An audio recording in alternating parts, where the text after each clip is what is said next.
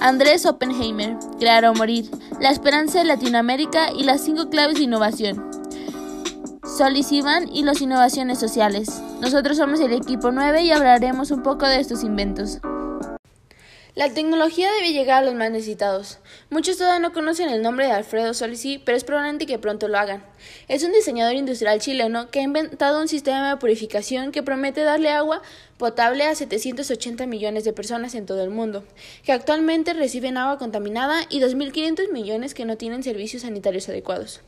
Solisi pudo haber vendido su invento en millones de dólares, pero está armando una empresa sin fines de lucro y asegurándose que su sistema de purificación llegue de forma más barata a los más pobres. Empezó a experimentar trabajando en un proyecto de innovación en el campo petrolero y minero. Una de su máxima invención fue un sistema que convertía el petróleo de sólido a líquido descubrimiento que le trajo grandes dolores de cabeza ya que sus socios peleaban por él después de que un banco de Nueva York lo valorara en 15 millones de dólares. Y mientras que experimentaba la conversión de petróleo se le ocurrió utilizar este método parecido para el agua. Con ayuda de varios científicos y cooperación de, de un laboratorio de Viña de Mar y la NASA, pudo poner su proyecto en marcha. La gran ventaja de su aparato de Solicy era su simplicidad, pero antes de sacar su producto necesitaba ponerlo a prueba en una zona de alta pobreza y sin agua potable. La llegada de su purificadora de agua eh, cambió las condiciones de salud de los pobladores. La gente dejó de enfermarse y se redujeron los gastos médicos, los resultados fueron inmediatos. Se había gastado todos sus ahorros. El invento había sido todo un éxito, pero Solesi se había quedado sin fondos, entre los sueldos de los ingenieros, científicos, etc.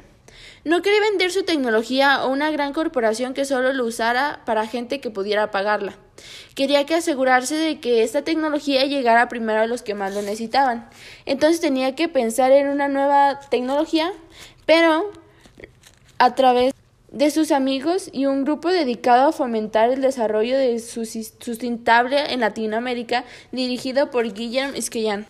La primera reacción de Escayán al escuchar la historia de Solesi y no haber querido vender su invento no se la creía ya que no, no creía que alguien pudiera hacer eso.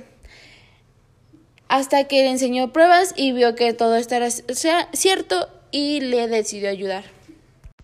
Lo que a mí me gustó más del capítulo 9 de Crear o Morir es que nos habla de que Solesi, a pesar de que se había quedado sin fondos para su proyecto, buscó la manera de que éste se llevara a cabo. Y fue así como la Fundación Avina decidió dar 600 mil dólares de fondos. Otra cosa que llamó mi atención fue que Solesi menciona que nunca fue ni el primero ni el segundo en su clase, y a pesar de que tenía buenas calificaciones, nunca fue alguien brillante y mucho menos un genio como las demás personas pensaban. Solesi no era quien llevaba a cabo las cosas, él solo se encargaba de desarrollar las ideas y buscaba a las personas adecuadas para que ellos lo hicieran realidad. Algo que me gustó mucho fue que a Solesi lo que realmente le entusiasmaba era poder ayudar a las personas más allá de recibir un beneficio económico. Su enfoque iba más en ayudar a los pobres que recibir dinero a cambio del el proyecto que él estaba haciendo. Lo que más me gusta sobre lo que nos habla Oppenheimer es el punto de vista que él nos da de los emprendedores sociales y cómo estos son apoyados por fundaciones, los cuales tienen grandes resultados en apoyar a personas, así como también nos da a entender un concepto desde un punto de vista social, el cual es el capitalismo, ya que la forma tradicional de este solo se basa en ganar dinero, y en el capitalismo social se basa en invertir, pero sin obtener ganancias, lo cual quiere decir que las empresas serán autosuficientes. En estas empresas solo se busca resolver algún problema social. Lo que también me parece muy importante es la idea de la responsabilidad social corporativa, la cual surge cuando al final del año se contaba el dinero y se decidía donar una parte de esa ganancia, pero en vez de donarlo se invierte en una nueva empresa social. De esta forma el dinero se recicla una y otra vez y es posible ayudar a más personas. Lo que más me gustó del capítulo 9 es cómo Endeavor es una empresa que ayuda a los empresarios a innovar y seguir siendo ambiciosos en sus proyectos. Busca las mentes brillantes, personas que tengan una idea de trabajo diferente, un proyecto de negocio bien establecido y que tengan sus metas bien fijas. Me gustó mucho también porque Endeavor es una empresa que nace cuando la fundadora Linda se da cuenta de la ignorancia que tenían las personas al no conocer bien el término emprendedor. Tanto así que creó esta empresa que ha ayudado a más de 500 emprendedores, de los cuales 300 son un gran éxito. Uno de los emprendedores que fueron apoyados por esta empresa es Gómez Junco, que empezó teniendo una empresa la cual ofrecía alumbrado y su mayor cartera de clientes eran las cadenas hoteleras. Una vez que empezó a quedarse sin trabajo, creó un modelo de negocio para ofrecer alumbrado a las ciudades y este modelo de negocio era el que ponía todo el capital para poder alumbrar las calles. Por eso le decían Gómez Junco el que le regalaba alumbrado a las ciudades. Pero su real ganancia era el porcentaje que obtenía del ahorro de energía que éstas tenían. Para finalizar, en la última sección del capítulo 9 nos habla un poco de la trayectoria de Luis von Ahn. Él fue uno de los innovadores más exitosos a nivel mundial, ya que desarrolló empresas con fines de lucro que ofrecen productos gratuitamente a nuestros usuarios. Él hizo el CAPTCHA, el ReCAPTCHA, un juego de Google y finalmente la aplicación de Duolingo. A sus 32 años, él ya era un millonario, pero aún así quería hacer algo por la educación, ya que empezó a estudiar el mercado de aprendizaje de idiomas y vio que los cursos en computadora eran muy caros, ya que sobrepasaban los mil dólares. Por lo tanto, se propuso ofrecer cursos gratis de idiomas por Internet, pero necesitaba monetizar la empresa de alguna forma para poder montar su proyecto. Así que se le ocurrió una idea parecida a la de reCAPTCHA. Primero creó el CAPTCHA, donde este se basaba en escribir correctamente palabras que se veían borrosas o estaban mal escritas para verificar que no fueras un robot y pudieras entrar a la plataforma que querías entrar.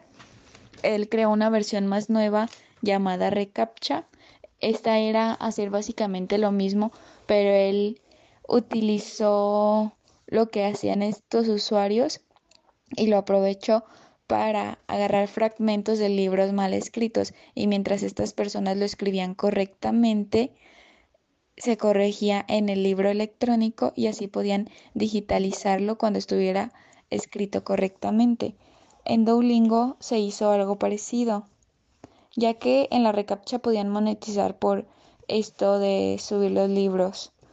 Entonces en Duolingo se hizo algo parecido, los alumnos traducían documentos del inglés al español, cada quien hacía su parte del trabajo, entre todos se revisaban y se escogía la mejor traducción, después esta era vendida a una empresa, como la CNN.